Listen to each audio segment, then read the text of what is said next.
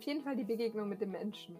Das war gerade eben zu Beginn der Reise, weil in den Jurtencamps einfach wesentlich mehr Kontakt hat. Es ist einfach irgendwie was, was miteinander verbindet und ich habe das noch nie so in Anführungszeichen untouristisch erlebt, dass es wirklich interessierter, gegenseitiger Kontakt war, an dem auch beide Seiten irgendwie interessiert waren. Das war eigentlich so ein, ähm, so ein richtiges Highlight. Auch die Kinder, die lernen ja in der Schule Englisch und haben es dann auch immer versucht anzuwenden und dann auch mit einem zu reden. Gerade am Sonkulsee musste man Wasser holen gehen und die eine hat mich dann extra noch gefragt, ob ich nicht mitkommen will und es hat extra auf mich gewartet und sich mit mir unterhalten auf dem Weg. Also es war einfach gegenseitiges Interesse und also deshalb würde ich unbedingt empfehlen, in ein Jurtenlager zu gehen, weil das einfach mit ein Highlight ist, weil man eben die Person, Person dort wesentlich, ja, man, man, schläft praktisch in der gleichen Umgebung, man isst zusammen, man lernt sich wesentlich besser kennen als auch in einem Homestay, wo die Familien doch eher unter sich sind. Ja, das war Isabel und sie spricht heute über Kirgisistan. Äh, wahnsinnig spannende Folge. Wir haben lange, lange äh, gestern über dieses Thema gesprochen und vorweg muss ich auch sagen, äh, ich habe einen äh, groben Fehler. Ich, bin, ich habe einen groben Fehler begangen. Äh, ganz am Anfang dieser Folge, der sich durchgezogen hat. Ich habe das ganze, also ich habe das Land die ganze Zeit Kirgistan genannt. Es heißt Kirgisistan. Ne? Nur so vorweg, falls der ein oder andere das Land kennt und vielleicht schon mal dort gewesen ist und dann sich denkt so, hey, der spricht das irgendwie falsch aus. Das stimmt. Kirgisistan und nicht Kirgistan. Es ist eine sehr, sehr spannende Folge mit Isabel. Äh, ich bin sehr dankbar, dass sie sich äh, früh morgens die Zeit genommen hat. Äh, wir sind gerade erst aus Neuseeland zurückgekommen und wir waren noch ein bisschen gejetlaggt, aber hat nicht damit zu tun, dass ich den Namen falsch ausgesprochen habe. Ich habe irgendwie immer gedacht, das heißt Kirgistan, heißt es nicht. Es ist Kirgisistan. Wenn man sich den Titel auch mal ganz genau anschaut, dann weiß man, wie es geschrieben wird. Ja, herzlich willkommen zur äh, 102. Folge. 102 Folgen im Off the Path Reisepodcast. Wahnsinn. Und äh, ja, diese Folge ist wirklich Off the Path. Ich habe äh, über das Land äh, ehrlich gesagt noch nicht so viel gehört und ähm, deswegen ist es sehr, sehr spannend, dass äh, Isabel sich die Zeit genommen hat, um äh, mit mir darüber zu sprechen. Es ist eine sehr spannende Folge geworden. Unglaublich, was man dort alles erleben kann, was sie dort alles erleben kann ähm, was sie dort alles erlebt hat. Ähm, also alle Leute, die gerne äh, wirklich so ja off the path unterwegs sind und äh, vielleicht auch gerne reiten, die werden jetzt ganz viel Spaß haben. Line hört vielleicht auch zu. Habe ich nämlich gesagt, wie gut es nämlich zu ihr passen würde. Wer weiß, vielleicht ist sie jetzt auch inspiriert, ähm, dass wir bald dorthin reisen. Also diese Folge äh, ist äh, Kirgisistan uh, mit Isabel und ähm, ihren Blog, den findet ihr unter reisenderpapagei.com. Ja, interessanter Name. Reisenderpapagei.com, das ist ihr Reiseblog. Und äh, alle Infos zu dieser Folge natürlich wie immer in den Show Notes unter www.offthepath.com slash Folge 102. 102 Off the Path Podcast Folgen. Wahnsinn. Ja, für alle, die, die neu dazugekommen sind, ich bin Sebastian Cannabis, euer Host hier des äh, Off the Path Podcasts, des Reisepodcasts. Äh, wir führen hier zwei Podcasts auf iTunes oder auf eurem, auf eurer App, die ihr, ähm, über die ihr gerade hört, zuhört. Äh, einmal ist das dieser hier, der Off the Path Reisepodcast, und haben wir noch mittendrin. Äh, mittendrin ist unser 3D ähm, Audio Podcast, eine sehr, sehr coole neue eine neue Erfindung ist es nicht, aber es ist ein neues System, eine neue Technik, die es mir ermöglicht, mit äh, ganz kleinen Mikrofonen durch die Welt zu reisen und euch äh, die Welt quasi ein bisschen näher zu bringen, mittendrin quasi. Also hört da auf jeden Fall auch mal rein. Und an der Stelle herzlichen Dank an alle, die uns eine Bewertung hinterlassen haben in den letzten äh, paar Wochen. Es tut mir leid, dass letzte Woche ausgefallen ist. Ich hab's in Neuseeland irgendwie nicht hinbekommen. Äh, durch den Zeitunterschied und wir waren viel unterwegs. Wir hatten sehr, sehr wenig Zeit auf der Insel, äh, weshalb es irgendwie alles nicht so geklappt hat und ich dann entschieden habe, komm, muss einfach nochmal eine Pause her. Ich werde, ich werde mein Bestes geben, in Zukunft ein bisschen professioneller zu sein und äh, keine Woche mehr ausfallen zu lassen. Das kann ja nicht sein. Ich habe in den letzten paar Wochen einige Folgen ausfallen lassen. Das äh, tut mir wahnsinnig leid. Ich hoffe, ihr nehmt meine Entschuldigung an und äh, ich hoffe, dass ich euch in Zukunft nicht mehr enttäuschen werde. Ähm, die gute Nachricht ist, dass wir äh, im Hintergrund ähm, des Podcasts und des Blogs ähm, an einer neuen Aktion arbeiten. Ähm, und zwar wird im Januar, haltet euch fest, im Januar 2018 wird jeden Tag ein Podcast laufen. Ja, jetzt habt ihr schon mal gehört, hier hört ihr es als erstes, jeden Tag ein Podcast und die sind fast alle aufgenommen. Ja, also wir haben uns so sehr auf diese jeden Tag ein Podcast aufnehmen oder veröffentlichen konzentriert, dass wir halt ja alle Dienstage, die wir dieses Jahr noch füllen mussten, irgendwie so ein bisschen ähm, vergessen haben, beziehungsweise es irgendwie nicht geschafft haben. Also es wird sehr, sehr spannend. Jeden Tag ein Podcast von montags bis freitags. Am Wochenende ist natürlich frei, äh, weil viele von euch natürlich auch äh, irgendwie am Wochenende diese Podcasts äh, äh hören, äh, wenn sie irgendwie zu Hause unterwegs sind und irgendwie was machen. Und äh, ja, je, also im Januar jeden Tag ein Podcast. Es wird mega spannend. Ich freue mich sehr drauf. Äh, wir haben sehr, sehr, sehr, sehr, sehr, sehr coole äh,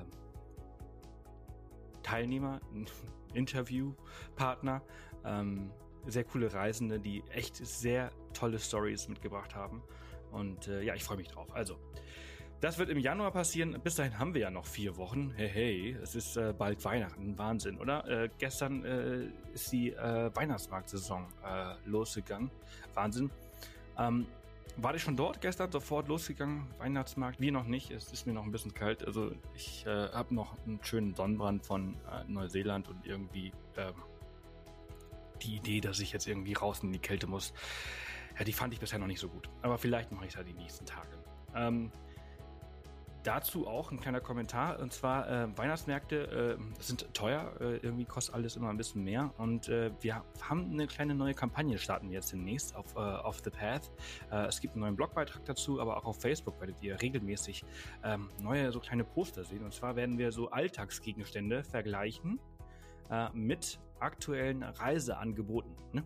Also, wie viel kostet so ein durchschnittlicher Besuch auf dem Weihnachtsmarkt? Weiß ich nicht, aber so zwei, drei Glühwein mit einer Bratwurst, die kosten so ein bisschen und für den gleichen Preis kann man halt auch irgendwie einfach wegfliegen ins Warme. Und ähm, dazu gibt es äh, demnächst so ein, paar, so ein paar lustige Poster auf äh, Facebook. Ich bin gespannt, wie ihr sie findet. Also folgt uns da auf jeden Fall und ähm, ja, die letzten Bilder aus Kanada sind gerade auf Instagram online gegangen. Wir sind ein bisschen hinterher, wie ihr immer merkt. Also wir nehmen uns mittlerweile sehr, sehr, sehr viel Zeit dafür, alle äh, Infos und alle Beiträge und alle äh, Videos und, und Bilder äh, aufzuarbeiten. Das braucht alles viel Zeit. Und ähm, mit Kanada sind wir bald fertig und äh, jetzt geht Ende der Woche äh, unsere Reise nach Schottland los, die wir vor ein paar Wochen gemacht haben. Also ich hoffe, ihr folgt uns dort auch. Es gibt dann auch bald, entweder diese Woche oder nächste Woche, wieder eine neue Abenteuerhappenfolge aus Schottland. Und äh, ja, es bleibt spannend. Jede Woche ist äh, viel los. Ich rede wie immer wieder sehr, sehr viel. Ich hoffe, ihr freut euch auf äh, Kirgisistan mit Isabel eine sehr, sehr abenteuerliche Reise, ähm, die sie dort erlebt hat, ähm, individuell und auch mit der Gruppe. Äh, sie hat das so ein bisschen aufgeteilt. Ich möchte nicht zu viel weg, äh, vorwegnehmen. Wünsche euch jetzt erstmal ganz, ganz viel Spaß. Wie gesagt, alle Infos zu dieser Folge unter www.offthepath.com slash Folge 102. Und ähm, ja, enjoy! Ja, wunderschönen guten Morgen, liebe Isabel. Schön, dass du da bist. Ja, guten Morgen. Es ist noch sehr früh. Ich hoffe, wir können noch ein bisschen enthusiastisch über, über deine Reise äh, sprechen. Äh, ich freue mich sehr, dass du äh, so spontan Zeit gehabt hast. Also gestern Abend äh, irgendwie noch alles klar gemacht und heute Morgen ähm, das aufnehmen. Ähm, wir sprechen über ähm, Kirgistan. Ja, genau. Aber wie gesagt, ist auch kein Problem, darüber zu reden, weil über meine Reisen rede ich selber immer sehr gerne. Also ja, kein Problem. Das ist schön. Hier, hier ist die richtige Plattform dafür. Du kannst so viel erzählen, wie du möchtest. Wir haben ganz viel Zeit. Ähm, wann, wann, warst du dort? Ähm, dieses Jahr im August. Also, also jetzt ganz frisch. Also, ja, also ja, noch gar nicht lange her. Ja, cool. Dann ist, dann ist dein, dein ganzes Wissen äh, ja auch wirklich noch, noch äh, nicht eingerostet und nicht äh, veraltet. Äh, das finde ich immer gut. Ähm, wie bist du darauf gekommen, nach äh, Kirgisistan äh, zu reisen? Ja, das ist eine ziemlich lustige Geschichte eigentlich. Ich nehme immer in diesen ganzen Supermärkten die Reiseprospekte mit, die da rumliegen. Nicht, weil ich die buchen würde hinterher, sondern einfach als Inspiration. Meistens landen die hinterher auch wieder im Papierkorb, weil sowieso nur irgendwelche langweiligen Pauschalangebote drin sind, die mich nicht interessieren. Auf jeden Fall kam es dann mal dazu, ich weiß den Anbieter schon gar nicht mehr, dass ich eben diesen Reiseprospekt in der Hand hatte und den durchgeblättert habe und hinten bei diesen Reisen für Orte, die weiter weg sind, kam dann irgendein Bild von Kirgistan. Und ich schaue dieses Bild an und denke, da willst du hin.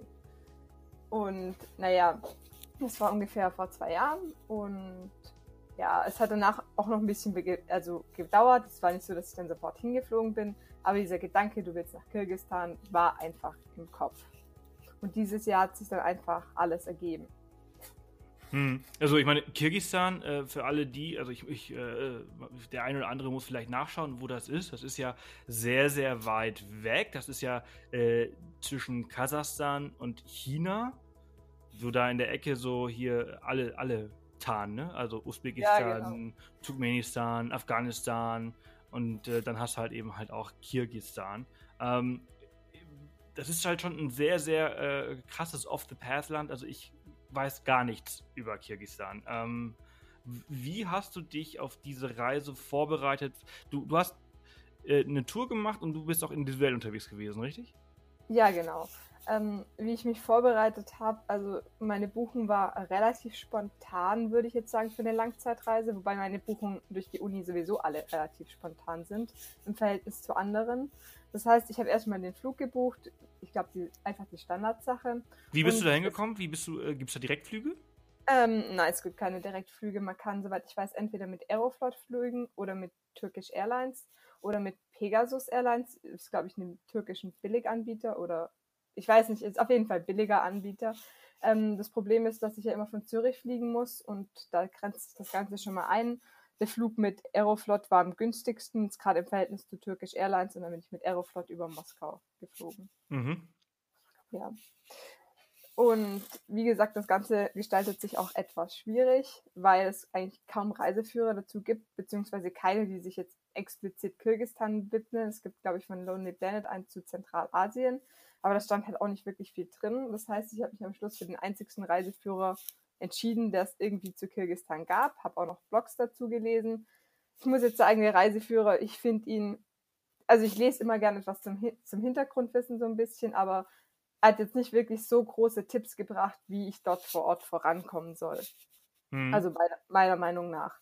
Und ich habe mich dann auch zu online, äh, online eben schon davor informiert und meine erste Unterkunft, das Umay Hotel sozusagen, die bieten auch ähm, eben diese Touren an, beziehungsweise organisieren viel. Das habe ich schon davor gelesen, habe ich mich ähm, dann praktisch darauf verlassen, dass ich dann dort schon was finden werde. Hm. Und ja, es hat dann auch geklappt. Und dann hast du quasi mit diesem Hotel dann eine geführte Tour durch Kirgistan gemacht? Ähm, ja, genau. Also ich habe mich vor Ort dann mit den Leuten unterhalten, beziehungsweise das geregelt. Und ich wollte eben nicht nur eine geführte Tour machen, weil das eigentlich meiner Art zu reisen ein bisschen widerspricht. Man ist nicht so flexibel, es ist, ist mehr Stress, aber ich musste ja eben auch wieder rechtzeitig zurück sein. Und es gestaltet sich in Kirgistan ab und zu ein bisschen schwierig. Also das ähm, Rumkommen ist eigentlich nicht das Problem. Man kommt immer irgendwie von A nach B. Die Frage ist eben nur wann. Und mhm. ich hatte nachher keine Lust, in irgendeinem Gebirgssee zu sitzen und zu wissen, dass mein Flieger am nächsten Tag geht und ich jetzt da unbedingt ähm, wieder zurück nach Bischke kommen muss. Und das Problem dabei einfach ist, es hat natürlich an diesen Gebirgsseen auch nicht wirklich einen öffentlichen Verkehr. Und dementsprechend habe ich mich dann entschieden, dass ich ähm, mir für den ersten Teil der Reise praktisch einen Guide suche, der mich auch praktisch durch die Gegend fährt, was natürlich auch relativ ähm, viel erleichtert.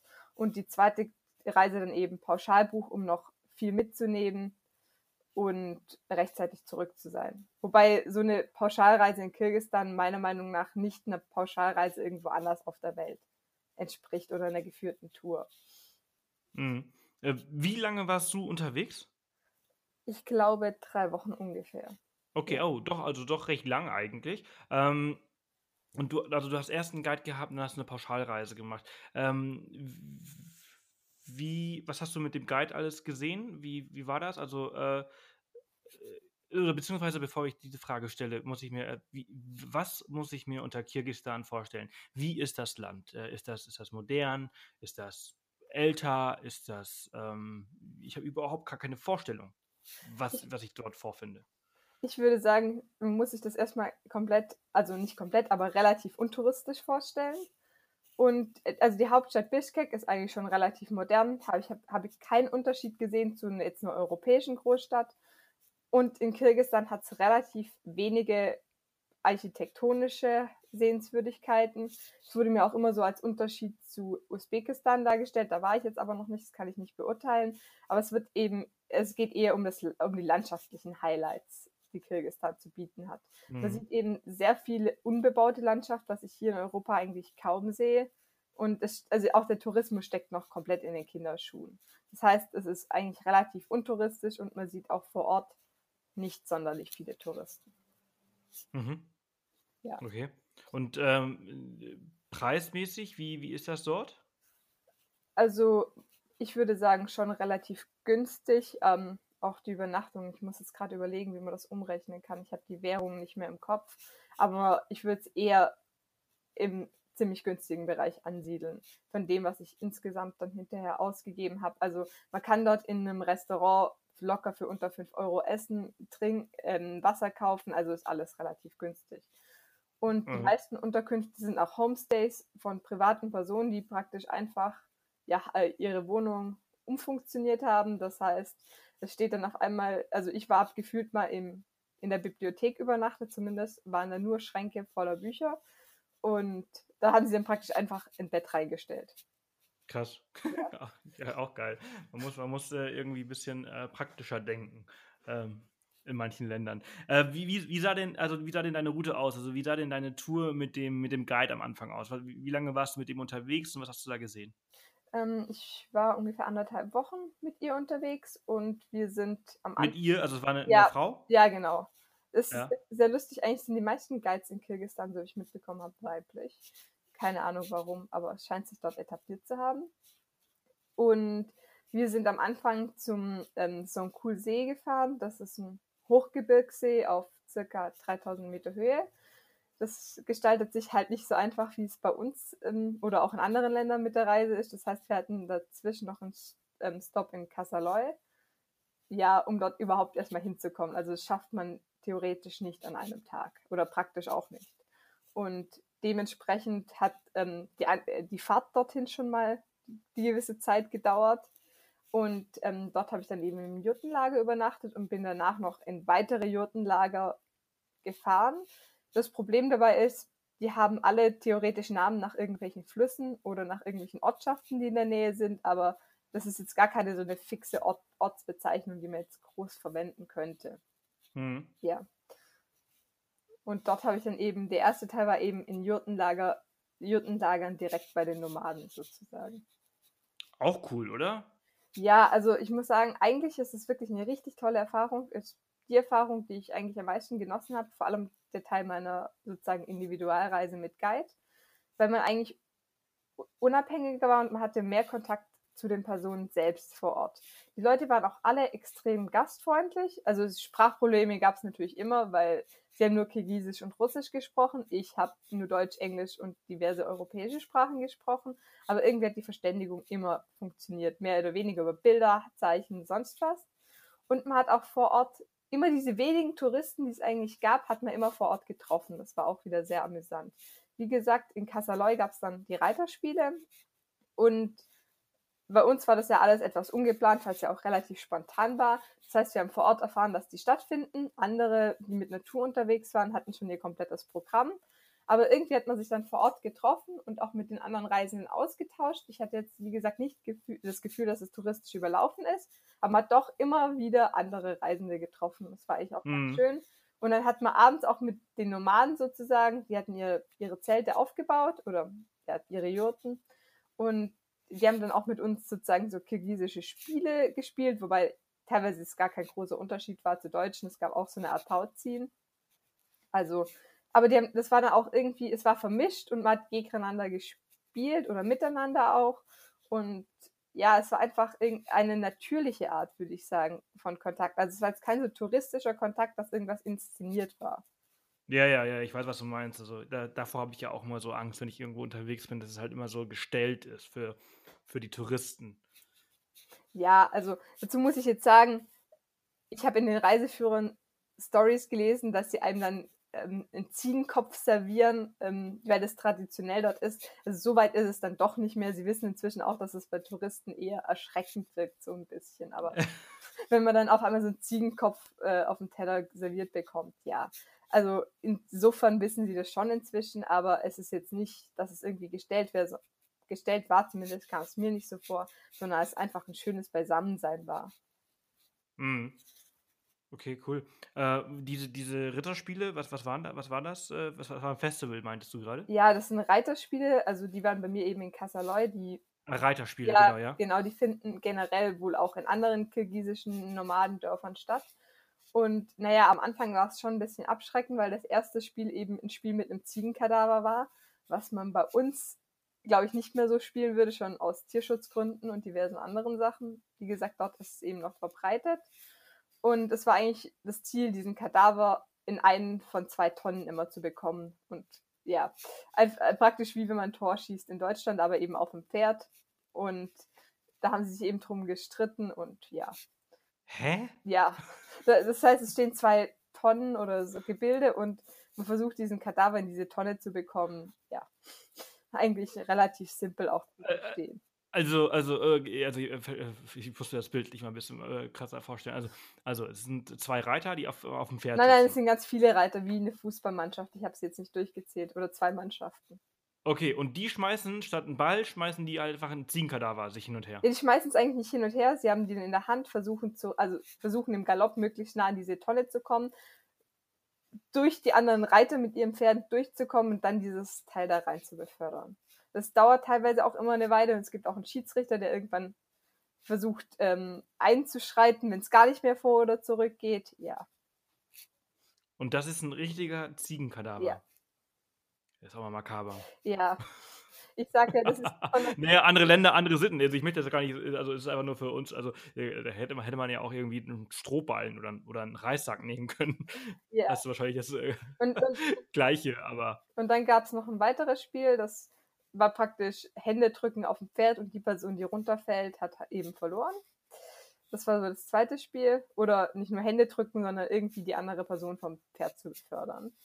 Mhm. Und das dritte Spiel war eigentlich auch ganz lustig. Da ging es darum, dass die Männer die Frauen zu jagen und versuchen zu küssen auf dem Pferd. Und wenn es die Fra also wenn es die Frau schafft zu entkommen, es war eine weite Strecke, dann darf sie hinterher den Mann mit irgendwelchen Art von Ästen praktisch jagen und damit schlagen. ja. Wenn Spaß macht. War, war, war, auf jeden Fall interessant anzusehen, muss ich sagen. Ja, das, das glaube ich, das glaube ich. Interessant. Ähm, das war, das war in Kis Kisseloy, oder wie ähm, heißt das? Kasseloy, aber ich weiß auch nicht, ob die Orte immer richtig aussprechen. Kasseloy. Es wird auf jeden Fall anders geschrieben, ne? K-Y-S-S-Y-L ja. O-I. Ja, also es, mit der äh, Reitweise gibt es ja durch das Kyrillische sowieso immer gefühlt drei Varianten. Ja, ja, ja, ja. schreiben kann. Ich spreche es einfach so aus, wie die Personen es dort ungefähr gefühlt ausgesprochen haben. Ja. Das ist so mein, okay. war immer so meine Variante. Ja. Und äh, du hast auch immer in diesen Jurten, in den Jurten äh, übernachtet. Ja, also nicht immer, aber beim ersten Teil auf meiner Individualreise eben schon. Also dann. Äh, ja. Was war das dann? Äh, quasi auf dem Boden, auf dem Fell? Äh, oder wie hat man da geschlafen? Also eigentlich sehen die Jurten, zumindest die touristischen, die sind ja schon wunderschön gestaltet. Ähm, es ist schon auf dem Boden, aber sie haben da praktisch ein ja, sie haben praktisch Plastik erstmal oder was in der Art drunter gelegt, damit es nicht nass ist. Und dann eben noch ähm, nicht Felle, aber auch so ein Stoffboden drüber und auch die ganze Verkleidung außenrum ziemlich schön gestaltet. Und dann haben sie eben noch Matratzen und diverse Decken und Kissen, auf denen man dann praktisch schläft. Mhm. Also eigentlich eine ganz komfortable Weise von Camping, würde ich sagen. Ja, ja, es ist schon, schon, hört sich sehr gemütlich an. Also hört sich jetzt nicht äh, nach, nach Zelten, Zelten an. Nein, also nein, meiner Meinung nach auch nicht. Ich hatte auch schon diverse Zelterfahrungen und ich würde es wirklich als Luxusvariante des Zeltens beschreiben. Ja. Äh, wo war ihr noch, also auf eurer Individualtour? Was habt ihr noch so, sonst noch so erlebt? Der zweite Teil war, wie gesagt, der Songkulsee, der Hochgebirgssee auf circa 3000 Meter Höhe. Dort war es dann auch relativ frisch, wobei ich anscheinend, wie man mir gesagt hat, Glück hatte, weil ich die sonnigen Tage hatte und es erst abends relativ kalt wurde.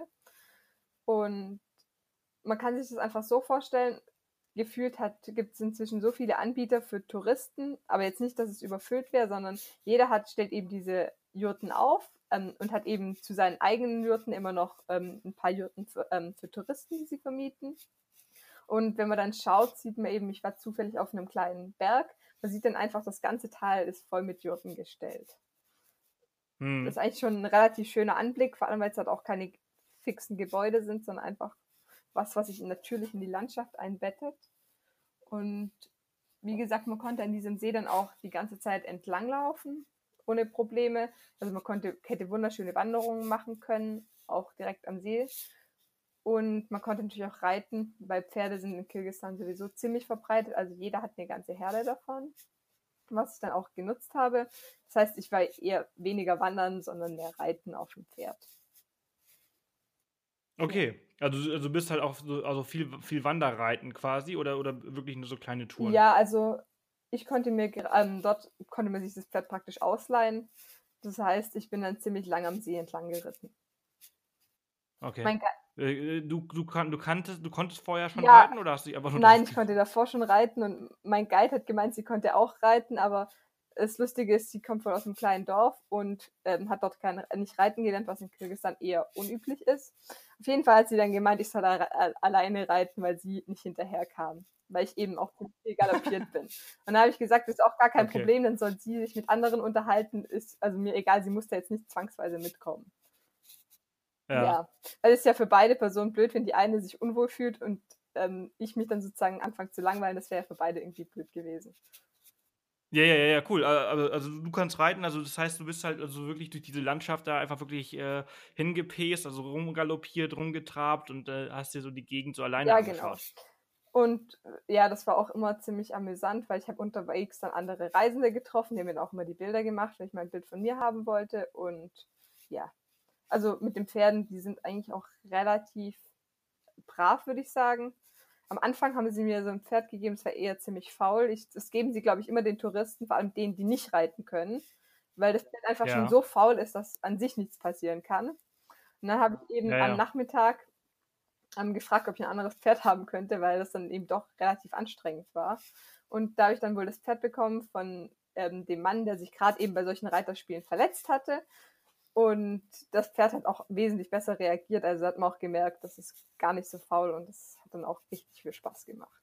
Und mit dem bin ich einfach ja, das entlang galoppiert und es hat auch richtig toll gehört. Aber es geben sie eben ungern raus, weil das halt eben schon sehr leicht reagiert und wenn dann die Touristen meinen, sie müssten jetzt mit dieser Art Gärte auf das Pferd einschlagen, dann galoppiert der halt richtig und zwar richtig schnell.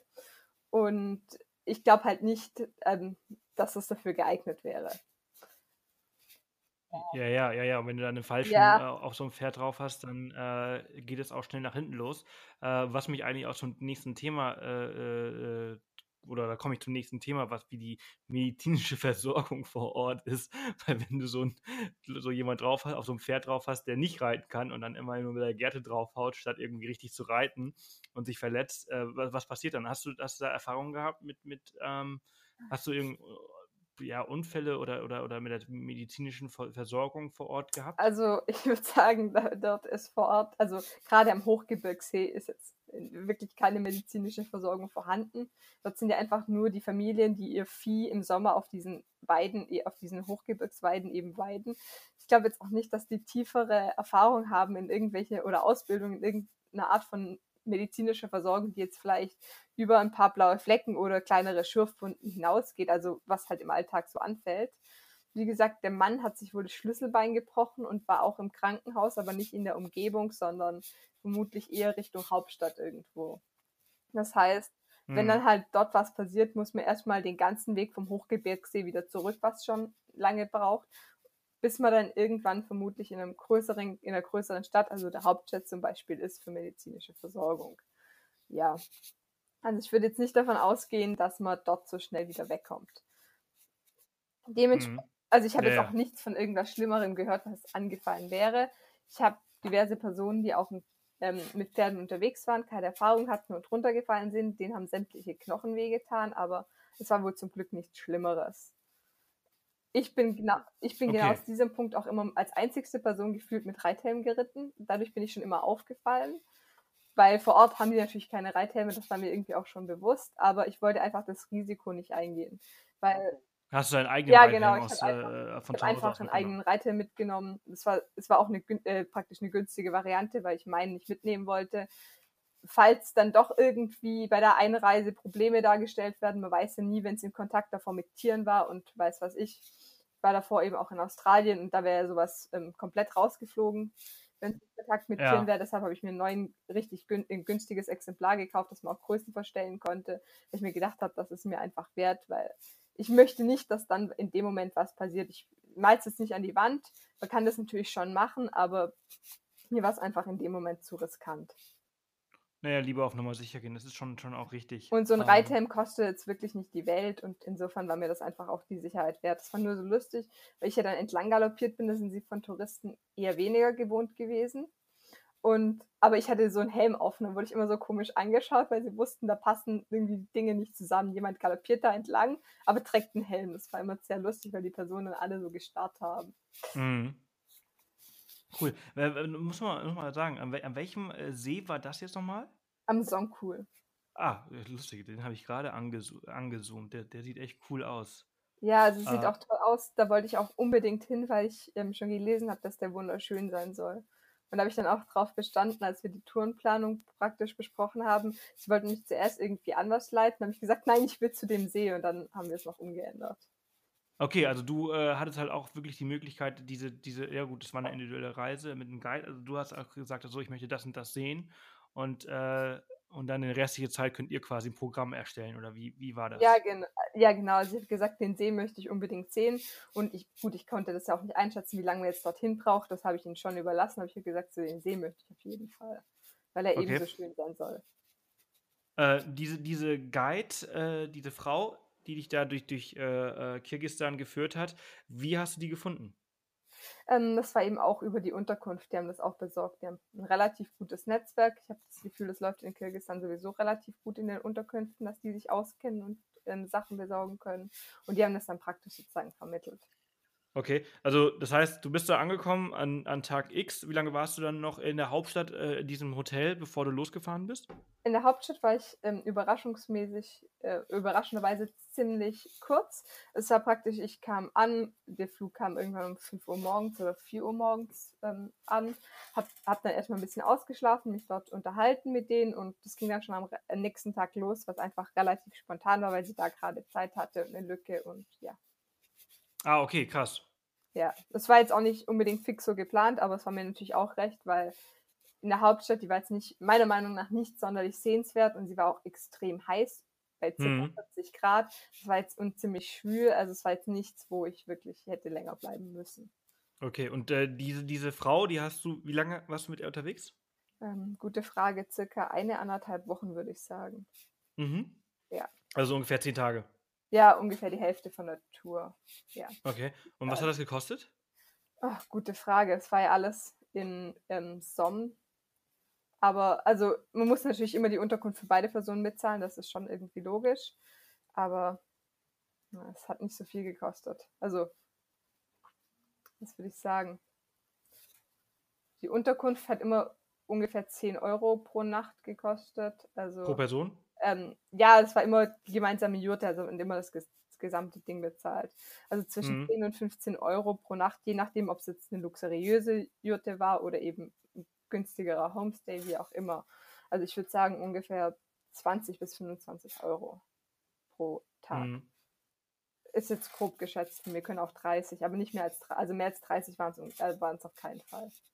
Okay, okay, ja cool. Was, was, habt ihr noch? Was habt ihr noch so alles äh, erlebt? Ja, danach ging es eben weiter in die normalen, in die weiteren Jurtencamps, die aufgestellt waren. Also WLAN hatte man eigentlich in dieser Zeit fast überhaupt nicht, weil es ja irgendwo mitten in, im, gefühlt, im, äh, gefühlt im Nirvana war. Danach hm. kamen eben noch weitere Jurtencamps, die in den Bergen gelegen waren, wo man auch reiten konnte. Also die Pferde stehen meistens zur Verfügung, weil sie sowieso ja dazugehören. Und ja, dort hatte ich, war es eigentlich hauptsächlich interessant, weil der Leiter von dem Camp oder in welcher Richtung, in welcher Richtung warst du da? Also, ähm, es geht jetzt eher Richtung See, dort eben im mhm. Hintergebirge sozusagen. Okay, also so weiter in Osten des Landes. Ja, genau. Ja, ja, ja mehr Richtung Osten eben auf der auf der Ost äh, auf der Südseite vom See im Gebirge. Also den See hat man eher weniger gesehen, sondern man war eben dort irgendwo im Gebirge unterwegs. Mhm. Und mit den Personen dort, da war es eigentlich Hauptsach, hauptsächlich was auch immer der Kontakt, der das Ganze ausge, ähm, ausgemacht hat. Wie gesagt, die Personen konnten ja kein Englisch, beziehungsweise die Kinder schon, aber die Erwachsenen eben gerade nicht. Und man hat dann sich eher über Fotos, Zeichensprache etc. verständigt. Es war dann auch so, dass ich ihm dort eben Bilder von den Pferden, die ich in Deutschland reite, ähm, hab ge also gezeigt habe und dann hat er mich gefragt, was denn das Fliegennetz auf den Ohren soll oder diese Maske, die man Pferden in Deutschland eben teilweise gegen die Fliegen aufzieht. Und dann haben wir uns darüber unterhalten, weil es eben bei ihnen auch so viele Fliegen hat und ob sowas nicht auch für sie praktisch wäre. Also es war eigentlich schon ganz amüsant, und solche Unterhaltungen mehr oder weniger in Zeichensprache, teilweise auch mit Guide, der was übersetzt hat, zu führen. Da habe ich gemerkt, dass es einfach auch Sachen gibt, also bei uns waren es die Pferde, die einfach trotz der Entfernung und unterschiedlicher Kultur verbinden und dass man darüber ein hm. Gesprächsthema hat. Und das war eigentlich. Das cool, also das ja. wäre das wär, wär genau das Richtige für Line. Äh, die reitet ja nämlich auch so gerne. Ähm, und was habt, was habt ihr da so alles unternommen? Ja, es waren eigentlich, also für jetzt Nicht-Reiter klingt das eigentlich vermutlich nicht spannend, weil es eben auch wieder ähm, Ritte einfach durch die Berge waren. Und es ist. Also war das, das war, war, war ein Reiturlaub? Ja, also es war eigentlich, es war halt immer, es war ein Pferd da und wenn ich ein Pferd sehe und naja, die Wahl habe, dann bin ich vermutlich reiten gegangen. Man hätte natürlich auch wandern können, alles Mögliche, also andere Arten von Beschäftigung in dieser Art, also alles, was mit Natur zu tun hat, Wandern etc. Aber wenn ich die Wahl habe zwischen Wandern und einem Pferd, dann entscheide ich mich eben doch fürs Pferd. Also ja, insofern ja, ja. war ich halt gerade auch am Anfang ziemlich viel reiten, also zu Beginn meiner Tour. Hm. Und wie gesagt, die Landschaft ist halt auch relativ unbebaut, das heißt, man sieht also ich habe gerade von dort im zweiten Camp keine großen Berge gesehen. Also äh, Berge natürlich schon, keine großen anderen ähm, Touristen, Menschen, außer die, die eben dort im Camp gelebt haben. Und das, das macht einfach auch das Landschaftliche meiner Meinung nach dort aus. Ja, also alles äh, viel unberührte Natur. Ja, und alles auch noch relativ untouristisch. Also man sieht eigentlich sehr wenige Menschen auch im Haupt. Cool. Ist, ist, das denn, ist das denn sicher, dort zu reisen? Also ich würde, also ich habe mich jetzt nie unsicher gefühlt. Es geht vielleicht mit darum, wenn man jetzt wirklich Wert auf medizinische Versorgung legt, dass die möglichst schnell erreichbar ist, gerade wenn man diverse Krankheiten hat oder schon vorbelastet ist, dann würde ich eben so wählen, dass man immer in einem Tag wieder in der Hauptstadt sein kann oder innerhalb der gewissen Zeit, die man eventuell braucht. Aber ansonsten habe ich mich eigentlich sehr, sehr sicher gefühlt. Ich bin eine Person, die ziemlich schnell an einem Kulturschock leidet. Ich weiß nicht warum. Ich war schon in diversen Ländern, aber gerade sonst in asiatischen oder afrikanischen Ländern, die jetzt nicht irgendwie der europäischen Kultur ähneln, habe ich erstmal die ersten paar Tage einen Kulturschock. Und dort war es einfach überhaupt nicht. Also ich wie, wie, wie, wie wirkt sich das bei dir aus? Ähm, ich fühle mich dann, also gefühlt, wenn ich dann mit Jetlag lande, schon eigentlich überfordert, weil alles anders ist. Es ist zum Beispiel laut oder ich fühle mich einfach nicht wohl erstmal, weil es anders ist. Das gibt sich dann nach zwei, drei Tagen, vermutlich meistens auch schon nach der ersten Nacht inzwischen, wenn ich geschlafen habe, von selbst wieder. Aber wie gesagt, in Kirgisistan hatte ich das Gefühl einfach überhaupt nicht. Da ich mich ähm, bin ich angekommen, habe mich von Anfang an richtig wohl gefühlt. Und das war eigentlich ein bisschen überraschend, weil ich mich schon psychisch darauf eingestellt habe, dass, dass ich erstmal wieder einen Schock haben werde. Und wie gesagt, es gibt eigentlich keinen Grund, also es gab keinen Grund, dass ich mich irgendwie wo unsicher gefühlt hätte man wird immer ein bisschen darauf gewarnt, dass man eben in der Hauptstadt seine Sachen eben beisammenhalten soll, aber ich denke, das ist halt was, was man überall befolgen sollte. Ja, ich glaube, da, da, da, wo viele Menschen zusammenkommen ja. und natürlich auch viele, viele, viele unterschiedliche Hintergründe äh, eine, eine Rolle spielen, da muss man sowieso immer ein bisschen mehr auf, auf sich und auf seine eigenen Sachen aufpassen. Das hast du auch in, in Berlin oder sonst wo.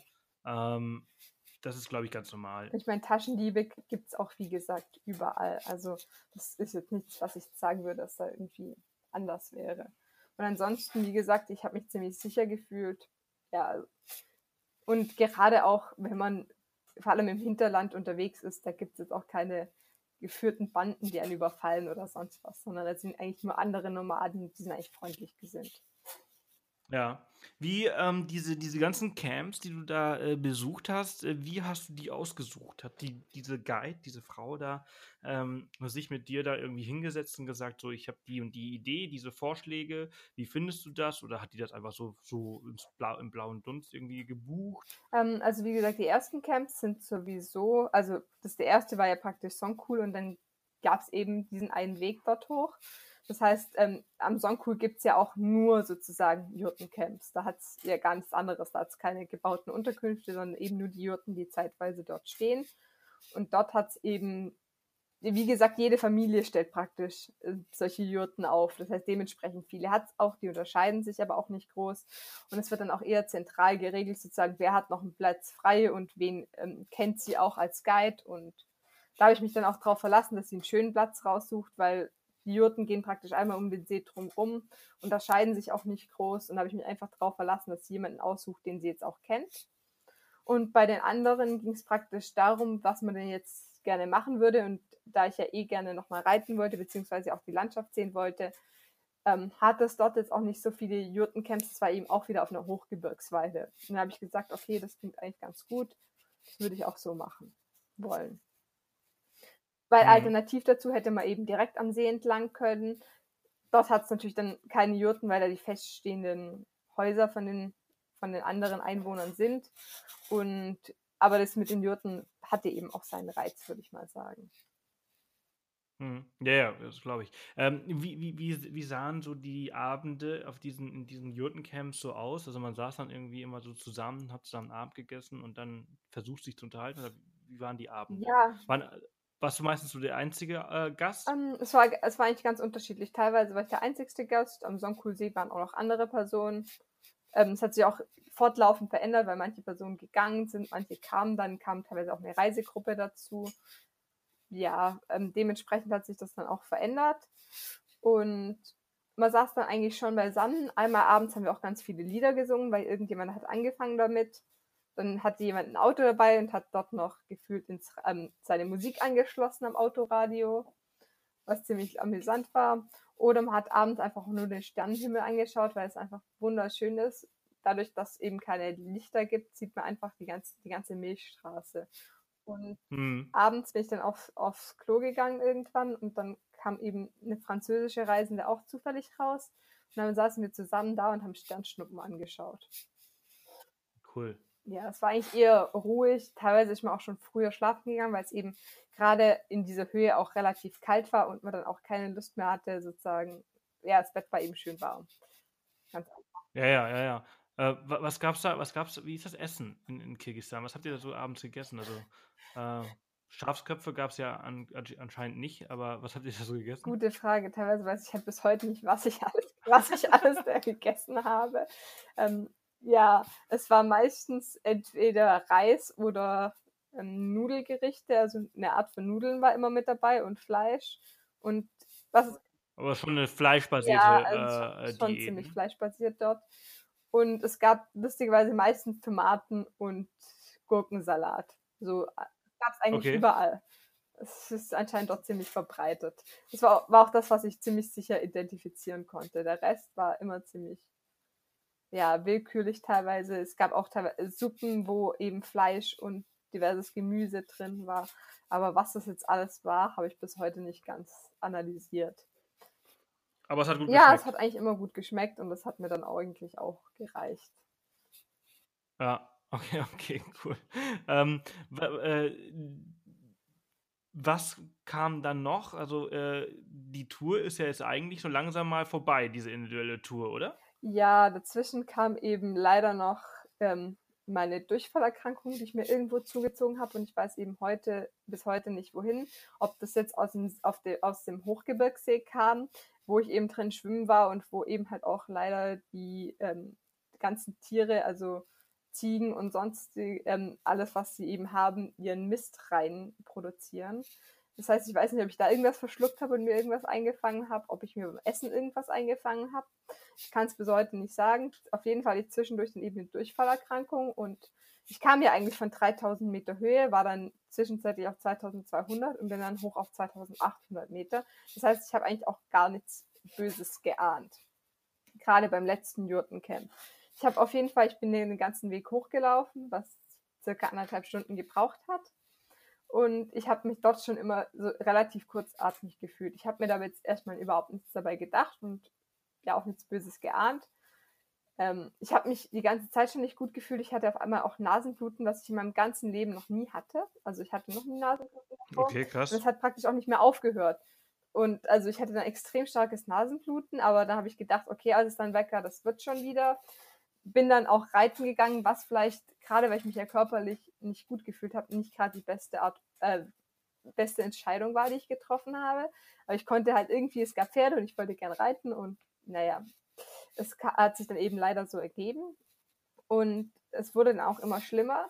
Ich bin dann runter, nochmal runtergeritten mit dem Pferd in die Richtung, also in Richtung, ich habe wieder ein Netz, weil ich oben leider keins hatte. Und ich eben, also meine Eltern haben medizinisch-pharmazeutischen Hintergrund und ich dann eben fragen sollte, was ich machen sollte oder was ich machen soll. Und ich habe damals schon gemerkt, als ich runtergeritten bin, es wird sozusagen besser. Dieser Druck von der Lunge, ich hatte die ganze Zeit einen Druck drauf, der verschwindet. Aber wie gesagt, es wurde dann auch schon dunkel und ich musste wieder hoch und ich habe dann auch die Medikamente genommen. Allerdings es hat sich da schon in meinem Kopf sozusagen angedeutet, dass ich wusste, es liegt an der Höhe. Aber es war natürlich genau dieser Punkt, den ich nicht wahrhaben wollte. Ich wollte nicht, dass es an der Höhe liegt. Ich wollte, dass es irgendeinen anderen Grund gibt und ich morgens aufwache, dass dieser Grund sozusagen vorbei ist. Und dann bin ich eben zurück und es war, wie gesagt, dadurch, dass mir nicht gut geht, eh alles sehr komisch und habe ich mich hingelegt und dachte, okay, das ist Medikamente genommen. Es heißt ja auch mal akklimatisieren und wenn du morgen aufwachst und jetzt dann alles in Ruhe machst, dann wird es ja hoffentlich schon besser werden. Und vermutlich war das auch ein bisschen ein Trugschluss, weil ich dann teilweise, ich hatte zwei Stunden geschlafen, mehr aufgewacht und hatte das Gefühl, ich bekomme keine Luft mehr. Dadurch hatte ich dann auch einfach so Angst, dass ich gesagt habe, ich will nicht mehr einschlafen, weil ich wirklich Angst hatte, ich wache nicht mehr auf. Das war vielleicht im Nachhinein total übertrieben, so vom Gedanken her. Aber ich hatte einfach das Gefühl, ich hatte, als ob jemand einen Fels auf meine Lunge gelegt hat und ich bekomme sozusagen keine Luft und das war einfach ein sehr unangenehmes Gefühl. Das heißt, ich habe mich dann zwanghaft versucht, wach zu halten und eben nicht zu schlafen. Was äh, eben bei einer, wenn man gerade müde ist und sowieso angestrengt ist, ziemlich anstrengend war. Und mhm. zwischendurch, ich weiß nicht, ob es an einer Panikattacke lag, aber ich hatte einfach das Gefühl, ich bekomme sowieso so schlecht Luft. Und irgendwie habe ich die Nacht dann überstanden. Da war ich auch wirklich froh, dass ich nicht alleine war, sondern noch einen Guide dabei hatte, der sich praktisch gekümmert hat. Sie hat sich auch totale Sorgen gemacht, weil sie es ja auch gemerkt hat.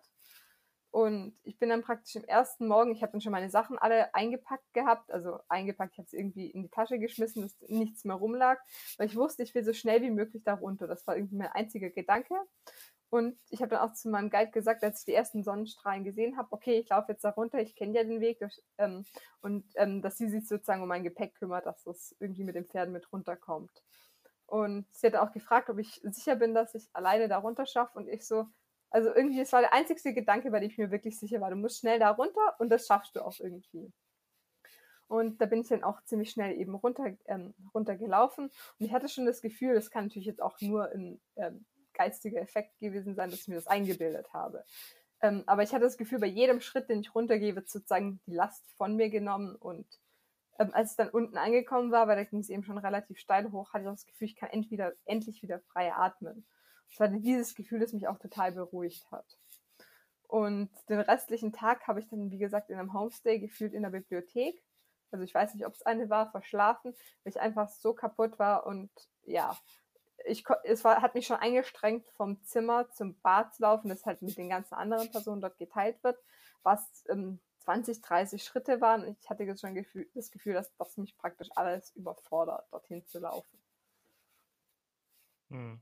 Ja, es ist aber hört sich nach einer, einer typischen, oder zumindest das Gefühl kenne ich nur von, also als Höhenkrankheit, was ich auch schon mal gehabt habe, dass man einfach so, ja, einfach gar nicht. Ja, also es ähm, hat sie, wie gesagt, es ging ja dann auch unten wieder weg. Also ich tippe schon darauf.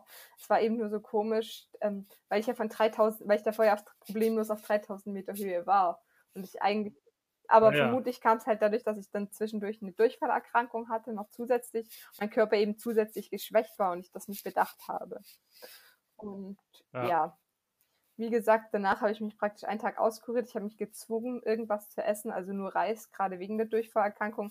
Irgendwas, was ohne Soße und ohne Fett oder sonstiges ist. Habe ich mich einfach dazu gezwungen, das sozusagen ein bisschen zu essen, weil ich ja wusste, ich muss was essen.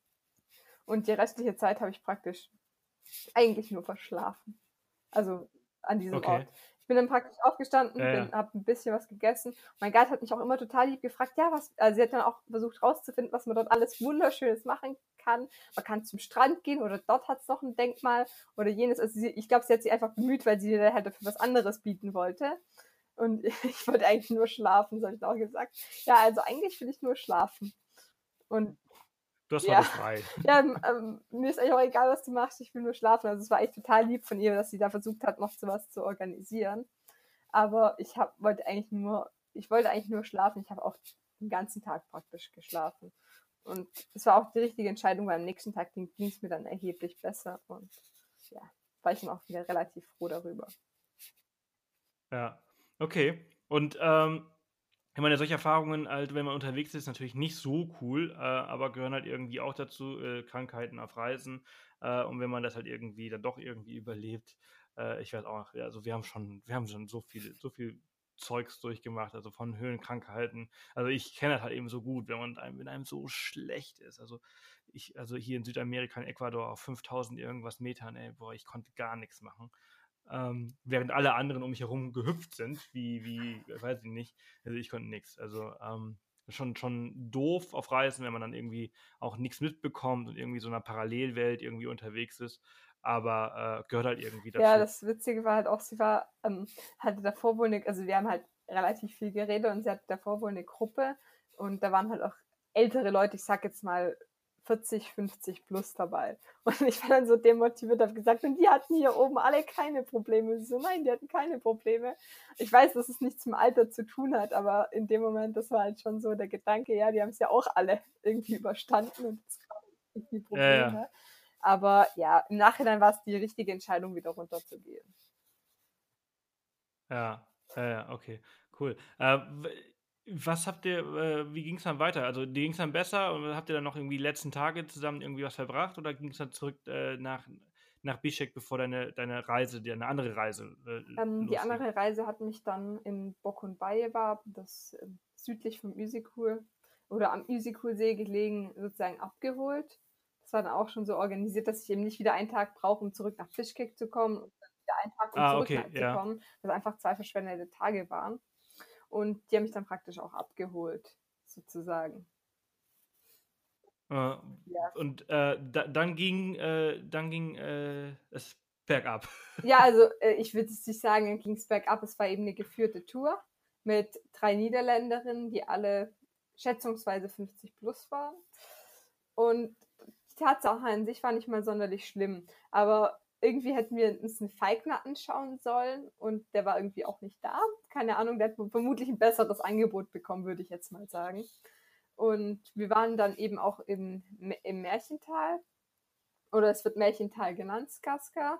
Es besteht aus wunderschönen, ähm, also wunderschönen roten, weißen ähm, Felsformationen. Zwischendrin blüht auch immer noch mal der Lavendel. Und ich muss sagen, also das war noch wunderschön. Ich bin ja auch eher der landschaftlichere Typ und ähm, ja, es war einfach wunderschön anzusehen. Die restliche Tour war jetzt eben relativ entspannend und ja, danach sind wir nach Karakul gekommen. Dort haben wir eben die lokalen Sehenswürdigkeiten, also eine Moschee und eine, Orthodox äh, eine orthodoxe Kirche angeschaut. Wobei die Moschee mich jetzt nicht an eine typische Moschee erinnert hat, sondern weil sie war praktisch nach chinesischer Bauweise errichtet. Hm. Und ich habe das Gefühl, ähm, die Niederländerinnen waren einfach Personen, die sonst keine Fernreisen unternehmen. Es gab dort nämlich zum Beispiel einen Touristenshop und sie haben es wirklich geschafft, drei Stunden in diesem Laden. Also der Laden war wirklich klein. Es war jetzt kein riesiges Verkaufsparadies, sondern wirklich eine kleine Ladenfläche. Und sie haben es geschafft, dort drei Stunden zu, also, zu verbrauchen. Aus Erzählungen weiß ich auch, dass sie irgendwie in Bischkek gab es einen kleinen Markt, der aus zwei Reihen bestand und sie haben es geschafft, dort fünf Stunden zu verbringen und am nächsten Tag anscheinend nochmal eine Zeit zu verbringen dort. Also die Händler haben sich schon gefreut, weil sie so viel eingekauft haben und sie nochmal kommen. Das ist das, was ich aus Erzählungen gehört habe. Also es war eher so Shopping-mäßig dann an diesem Tag. Okay, ich war Scheiße. ich war, also ich war zum Glück noch relativ geschwächt, also insofern hat es mich jetzt nicht sonderlich gestört, weil ich einfach froh war, wenn ich mich irgendwo hinsetzen konnte, noch nach irgendwas was Anstrengendem.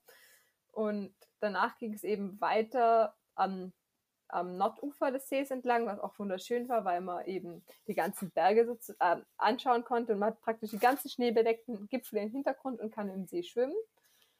Und es war aber auch wieder so, es hat sich wohl das Klischee, also ich habe es ja auch durch deren Guide mitbekommen, verbreitet, dass sie nirgends hingehen können, ohne Sachen zu kaufen.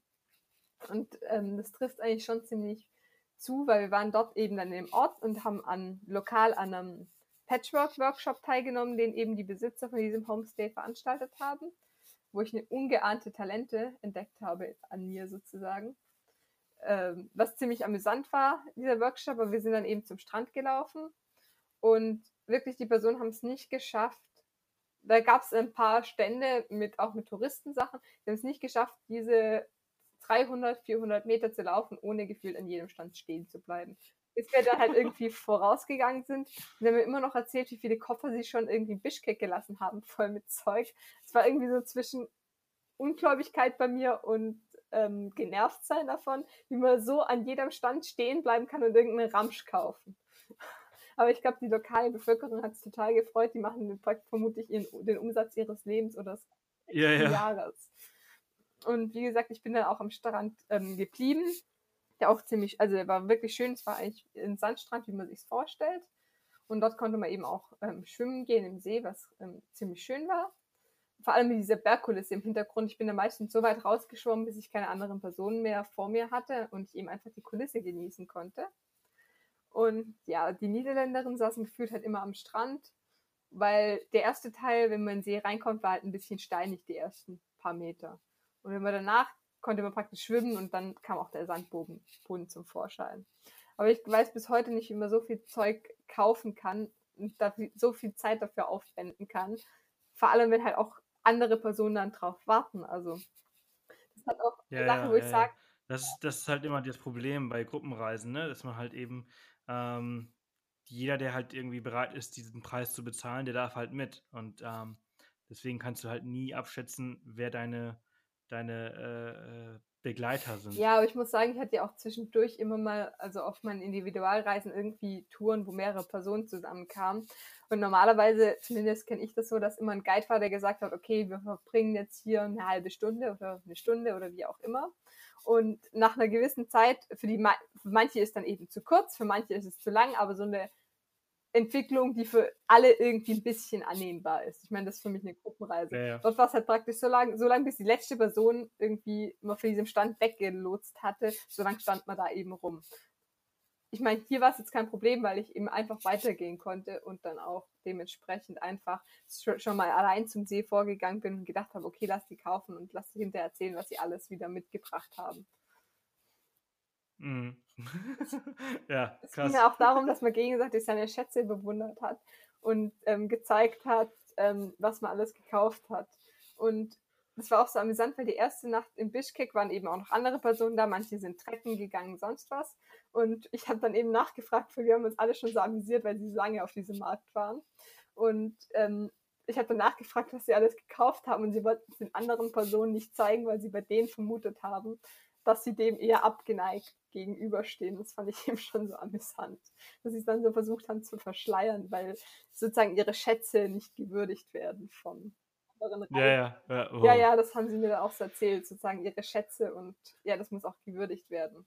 Und das andere Problem war, dass wir eine Person hat, dabei hatten, die ziemlich kompliziert war, würde ich sagen. Ich habe es dann immer versucht zu ignorieren. Es waren zwei Frauen unter anderem, die in einer ziemlich komischen Beziehung zueinander standen sie haben keine Männer und wir wissen bis heute nicht, ob sie ein Paar sind oder nicht. Also ich und die andere Niederländerin. Das ist bis heute ein Rätsel. Und sie hat sich darüber beschwert, dass alle Unterkünfte nicht ästhetisch genug waren, würde ich es ausdrücken. Weil sie hat sich wohl vor der Reise Bilder schicken lassen und ob die okay waren. Und das ist einfach alles, also ich muss sagen, die Unterkünfte sind halt relativ einfach, die legen da jetzt auch nicht den ästhetischen Wert drauf, sondern es sieht halt einfach gemixt aus. Da ist vielleicht Farben, die sich miteinander beißen. Also die Unterkünfte sind sonst relativ schön, finde ich. Aber sie beißen sich halt gefühlt teilweise miteinander. Es ist jetzt halt nicht alles perfekt farblich eingerichtet und harmonierend und sonst was. Und sie hatte da eben ein ziemliches Problem damit. Ich habe das immer so weit ignoriert und mich davon ferngehalten, weil ich eben diese Diskussion nicht führen wollte. Aber es war wohl anscheinend gerade, die waren ja länger miteinander unterwegs, immer wieder ein Problem. Und ich muss hm. halt sagen, wenn man nach Kirgisistan reist, sollte man halt auch nicht erwarten, dass man jetzt halt das perfekte, harmonierende, ästhetische Hotelzimmer erwartet. Ja, ja, ja, ja, würde ich jetzt, würde ich jetzt auch nicht halt erwarten. Im falschen Land, so grob zusammengefasst. Einfach. Dann sollte man vermutlich in ein Land gehen, das touristisch weiterentwickelt ist, wo, wo kam äh, aus den Niederlanden, wo es auch Ja. Also, also es war hauptsächlich ja. äh, Holländer, die da Ja, ich habe auch waren. sonst ziemlich viele, ich habe dann auch vor Ort wieder andere Holländer getroffen. Also ich habe das Gefühl, Kirgisistan besteht aus ähm, niederländischen, ähm, britischen, französischen und deutschen Reisenden. Mhm. Deutschen hast du ähm, überall. Ja, die Deutschen, ich hatte lustigerweise gar nicht so viele Deutsche vor Ort, aber wie gesagt, die Nationalitäten sind mir immer wieder untergekommen. Mhm. Aber wie gesagt, das war auch, ich habe versucht, mich da möglichst rauszuhalten und sie ihre Diskussion führen zu lassen, was jetzt, was ihr jetzt ästhetisch nicht gefällt, weil ich wollte ja meine Reise sozusagen genießen und wie gesagt, der See, das war wunderschön mit diesem Bergpanorama, ich kann es nur noch mal erwähnen. Und vermutlich war es für mich auch gar nicht so schlimm im Nachhinein betrachtet, weil ich ja eh noch körperlich geschwächt war und jetzt nicht diese großen Touren hätte machen können. Sonst hätte ich mich vermutlich aber einfach darum bemüht. Wie gesagt, Pferde hat es ähm, immer vor Ort, sonst hätte ich mich vermutlich einfach in Verbindung gesetzt mit den Leuten, dass die irgendwas organisieren, dass ich dieses Geschafe nicht anhören muss. Aber so war ich eigentlich ganz, in, ähm, ganz dankbar über einfach zwei Tage sozusagen am Strand, wo man nur schwimmen kann und sich ausruhen kann und sonst irgendwie Kontakt treten kann. Ja, ja ich finde ich find dieses Thema Gruppenreisen immer so ein schweres Thema. Also wir machen ja auch eine Gruppenreise im April nach Südafrika, so eine Leserreise, wo wir halt auch mit, mit äh, sieben äh, Lesern unterwegs sind, aber wir telefonieren halt mit jedem vorher, ja. um uns ein Bild zu machen, dass wirklich alles passt, dass äh, die Mentalität gleich ist, dass alle mehr oder weniger äh, geistlich im gleichen Alter sind, ne? Also ja. Äh, vom, von, von, von der Mentalität halt ungefähr. Also muss jetzt nicht alle äh, man, man kann ja auch mit einem 20-Jährigen, mit einem 50-Jährigen zusammentun, solange halt vom, vom Kopf her äh, man auf dem gleichen Level halt irgendwie unterwegs ist. Aber du kannst halt irgendwie keine drei Shopping Queens mit einem Naturfreak-Liebhaber äh, zusammenpacken. Ja, ich, ich wusste das halt auch gar nicht. Sie haben mir praktisch. Nee, eben. Sie, ich glaube, sie haben mir das mit Absicht so verkauft äh, vor Ort, weil sie haben mir praktisch nur erzählt, das Programm und das Programm klang an sich so gut. Da haben dann auch wieder Punkte nicht gestimmt mit dem, was wir vor Ort gemacht haben. Das war sehr ominös. Und ähm, ich glaube, sie haben mir das nicht erwähnt, dass das eine Handarbeitstour ist. Das habe ich erst danach mitbekommen. Weil das äh, hat vermutlich alles erklärt, weil es die Touren sind, die sozusagen viel einkaufen gehen. Ja, ah, ja, okay. ja, das wusste ja, ich halt vorher ja. nicht. Ähm, Im Nachhinein, also die, die, ähm, die dritte Mitreisende, die eigentlich nicht zu dieser Gruppe von zwei Personen gehört hat, mit der habe ich mich auch super unterhalten. Die hat zwar auch noch keine großen Fernreisen gemacht, aber mit ihr war das auch überhaupt kein, irgendwie Kommunikation kein Problem. Es war eher mit diesen zwei anderen, die sich abgesondert hatten und 50 Sonderwünsche hatten, was ihnen alles jetzt nicht gefällt und mit der Unterkunft. Und ja, wie gesagt, ich glaube, die wären halt in einem Pauschalurlaub mit schöner Unterkunft und ähm, ähm, ästhetisch genug gestaltet besser aufgehoben gewesen als in Kirgisistan. Aber ich hätte auch nicht gedacht, dass mir sowas in Kirgisistan passiert, weil das ja eigentlich ein Land ist, in, de, in das du nicht unbedingt reist als Nee, eben. Also ich, ich, würde, würde solche Leute jetzt äh, ähm, gar nicht äh, in, in so einem Land äh, erwarten. Ja, aber wie, also die, ja, wie gesagt, in dem Fall habe ich einfach das Beste daraus gemacht und es versucht, humorvoll zu nehmen und einfach zu ignorieren, wenn es mich genervt. Ja, ja, ja. Ja, und dann äh, die, die Reise ging dann auch nochmal irgendwie, die war auch nochmal so eine Woche. Ja, ne? genau. Aber an sich war das, wie gesagt, für mich gar, in dem Moment gar nicht so schlimm, weil ich ja eh noch relativ geschwächt war. Das heißt, ich habe auch nicht das Riesenprogramm ge ähm, gebraucht. Ähm, dadurch, dass es ja eine Handarbeitsgruppe, äh, Workshop, wie auch immer, Tour, wie, wie sie es nennen, weiß ich nicht, war, war es dann eben auch so, dass ich eben fort in Tamchi das Patchwork ähm, ausprobiert habe, was ich sonst nie gemacht hätte, vermutlich. Und da auch ganz ungeahnte Talente entdeckt habe, was eigentlich schon ziemlich spannend war. Die ähm, Nähmaschinen dort werden noch von Hand betrieben, also gefühlt mhm. Old Style wie vor 100 Jahren. Aber es hat dann auch Spaß gemacht, mal was anderes auszuprobieren. Da gab es dann auch noch zwei andere Niederländer, die da zufällig waren und die sich dann auch einfach uns angeschlossen haben und mitgemacht haben und hatte auch, hatten wir auch mit denen mehr Kontakt. Und abends hatte irgendjemand ein Kniffelspiel dabei und dann haben wir auch eben alle zusammen Kniffel gespielt. Ähm, einmal, also auch mit den lokalen Personen, die vor Ort waren und die haben es dann irgendwie geschafft zu erklären. Der Guide hat so ein bisschen übersetzt. Ja, da saßen wir alle eben zusammen, die irgendwie in diesem Homestay waren, außer die zwei Niederländerinnen, die ästhetische Probleme hatten. Weil die mussten sich ja gegenseitig trösten, die waren über 50, das war eine ziemlich komische Beziehung. Also sie wollten nicht mitspielen, aber alle anderen Personen haben da eben zusammen gespielt. Egal, ob sie jetzt da irgendwie individuell waren, ob sie dort gewohnt haben, wie auch immer. Und es war eben auch cool. wieder ein cooles Zusammensein. Und ja, ja, das, ja. ich finde, das macht irgendwie so das Reisen immer so aus, wenn man mit anderen Kulturen, anderen Ländern unterwegs ist, dass man da irgendwie, ja, so, so wildfremde Leute so zusammenwürfelt äh, und äh, dann zusammen spielt und eine tolle Zeit hat. Das sind solche Erinnerungen, an denen man halt auch so lange noch irgendwie was, was, was mitnimmt. Ja, genau, das habe ich ganz vergessen vorher zu erzählen. Das hatte ich auch im Jurtenlager. Nur da war es eben nicht Kniffel, sondern ein kirgisisches Kartenspiel, das sie uns beigebracht haben. Und das war auch nicht in meinem Jurtenlager, sondern im Jurtenlager, das irgendwie unterhalb vom, von dem kleinen Hügel war. Und da saß man da auch eben zusammen mit anderen Reisenden, mit den Kindern, ähm, die die Familien eben hatten, und hat zusammen das Spiel gespielt. Und in Tamchi war es eben genau umgekehrt. Da haben wir den Kirgisen sozusagen ein Spiel beigebracht und haben das mit denen gespielt. Und sowas verbindet auch. Eigentlich muss man, also wenn jeder das Spiel verstanden hat, muss man auch nicht die gleiche Sprache sprechen, sondern man weiß dann sozusagen selber. Ja, genau, genau, genau. Ja, ja, das ist dann, das ist dann quasi die universelle Sprache. Ja, genau. Äh, die Sprache des Lachens und des Spaßes. Ja, das war ziemlich amüsant. Zumal ich am, ja. an dem einen Abend total schlecht war. Ich hab, konnte würfeln, was ich wollte, es kam nichts raus. Da habe ich schon gesagt, wir brauchen gar nicht mehr zusammenzählen. Wer verloren hat, steht ja klar. Äh, oder steht ja eh fest. Und am Tag darauf hat es irgendwie, da hatte ich dann die ganz komplette Glückssträhne, dass ich irgendwie drei Kniffel hatte, was auch ziemlich komisch war. Und, und oh, wir wow. uns dann total schlapp gelacht haben schon darüber. Also wir haben uns schon am Tag da, ähm, davor schlapp gelacht, weil ich so schlecht war und überhaupt nichts. Also ich habe gesagt, ja, ich habe jetzt zwei Sechsten, aber es kommt, wenn ich zweimal würfel, es kommt keine mehr. Weil es halt auch wirklich davor schon immer so war und das war auch schon so amüsant. Also ich denke, man muss das halt auch immer mit, mit gewissem Humor nehmen. Ja, ja, auf jeden Fall, auf jeden Fall. Ähm, und ähm, dann, also deine Reise ist ja dann auch quasi auch so langsam vorbei gewesen. Was waren denn so deine, deine Highlights von, von dieser Reise von Kirgistan? Was ist so das, was du äh, äh, mitgenommen hast, wo du, an die du dich gerne erinnerst und wo du sagst so, hey, unsere Zuhörer, das, also wenn sie mal nach Kirgistan wollen, das müssen sie unbedingt erleben. Ähm, also auf jeden Fall die Begegnung mit den Menschen. Das war gerade eben zu Beginn der Reise mit in den Jurtencamps einfach wesentlich mehr Kontakt hat. Es ist einfach irgendwie was, was miteinander verbindet und ich habe das noch nie so in Anführungszeichen untouristisch erlebt, dass es wirklich interessierter, gegenseitiger Kontakt war, an dem auch beide Seiten irgendwie interessiert waren. Das war eigentlich so ein, ähm, so ein richtiges Highlight. Auch die Kinder, die lernen ja in der Schule Englisch und haben es dann auch immer versucht anzuwenden und dann auch mit einem zu reden. Gerade am Songkulsee musste man Wasser holen gehen und die eine hat mich dann extra noch gefragt, ob ich nicht mitkommen will und es hat extra auf mich gewartet und sich mit mir unterhalten auf dem Weg. Also es war einfach gegenseitiges Interesse. Und also deshalb würde ich unbedingt empfehlen, in ein Jurtenlager zu gehen, weil das einfach mit ein Highlight ist, weil man eben die Perso Person dort wesentlich, ja, man, man, schläft praktisch in der gleichen Umgebung, man isst zusammen, man lernt sich wesentlich besser kennen als auch in einem Homestay, wo die Familien doch eher unter sich sind.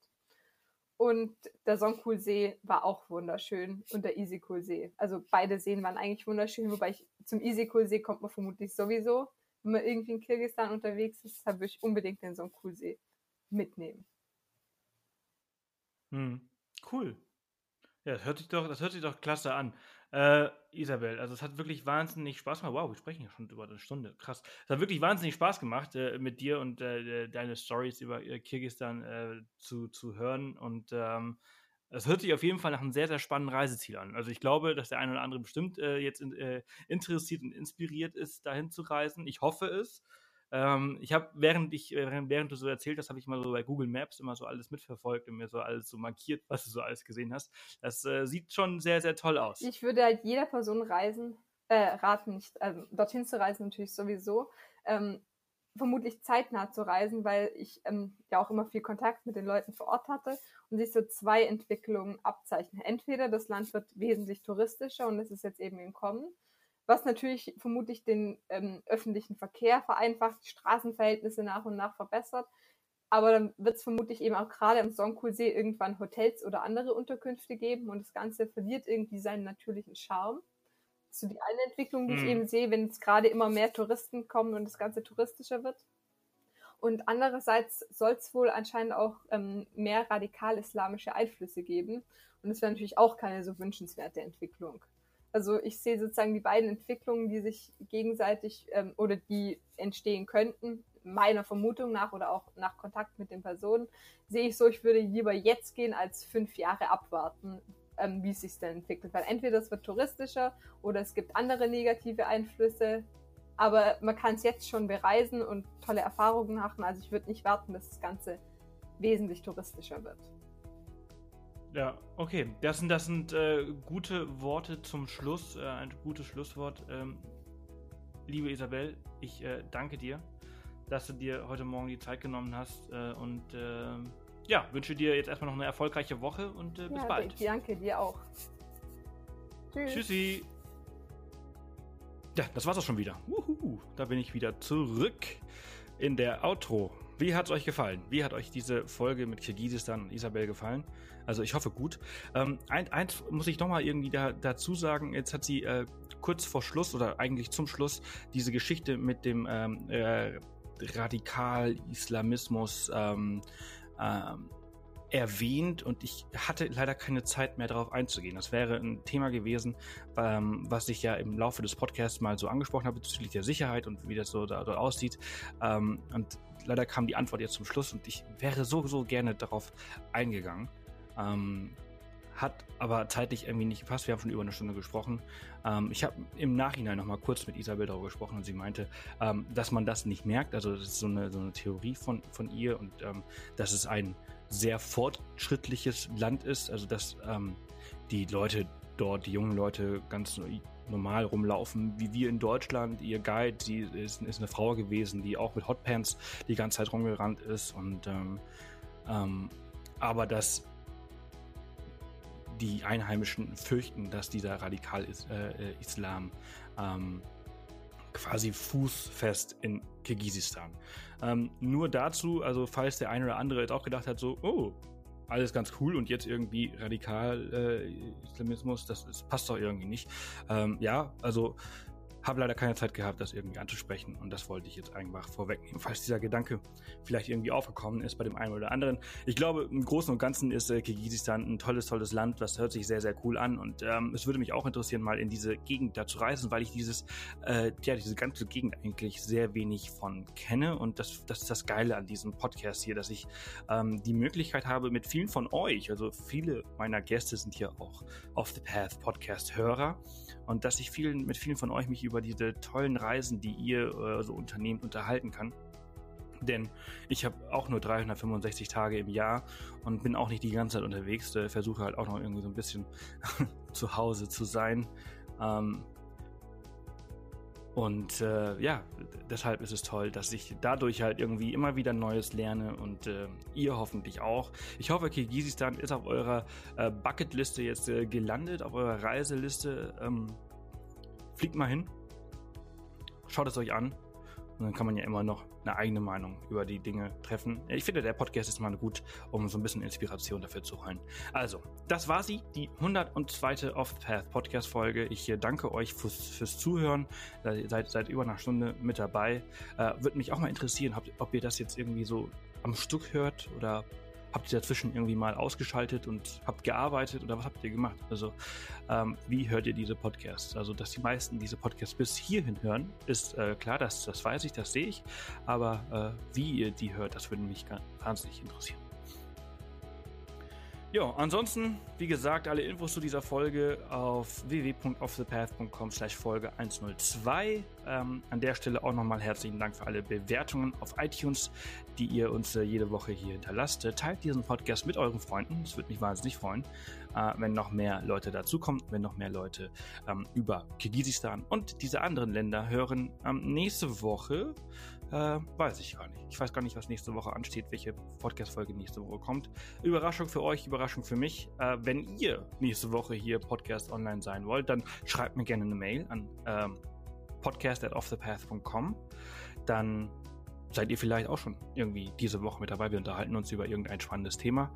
Ähm, es gibt mit Sicherheit irgendwas, was ihr zu erzählen habt. Also meldet euch und ja, ich wünsche euch einen tollen Start in den Dezember. Der letzte Monat des Jahres, wow! Elf Monate sind um, der letzte startet jetzt. Ist für, ist, ich finde das so krass, wie schnell die Zeit vergeht. Ähm, wieder ein Jahr bald um. Ich wünsche euch einen tollen ersten Advent am Sonntag. Wir hören uns dann nächste Woche Dienstag wieder hier im uh, Off the Path Podcast. Bis dahin wünsche ich euch alles Gute und bis bald. Tschüssi, euer Sebastian.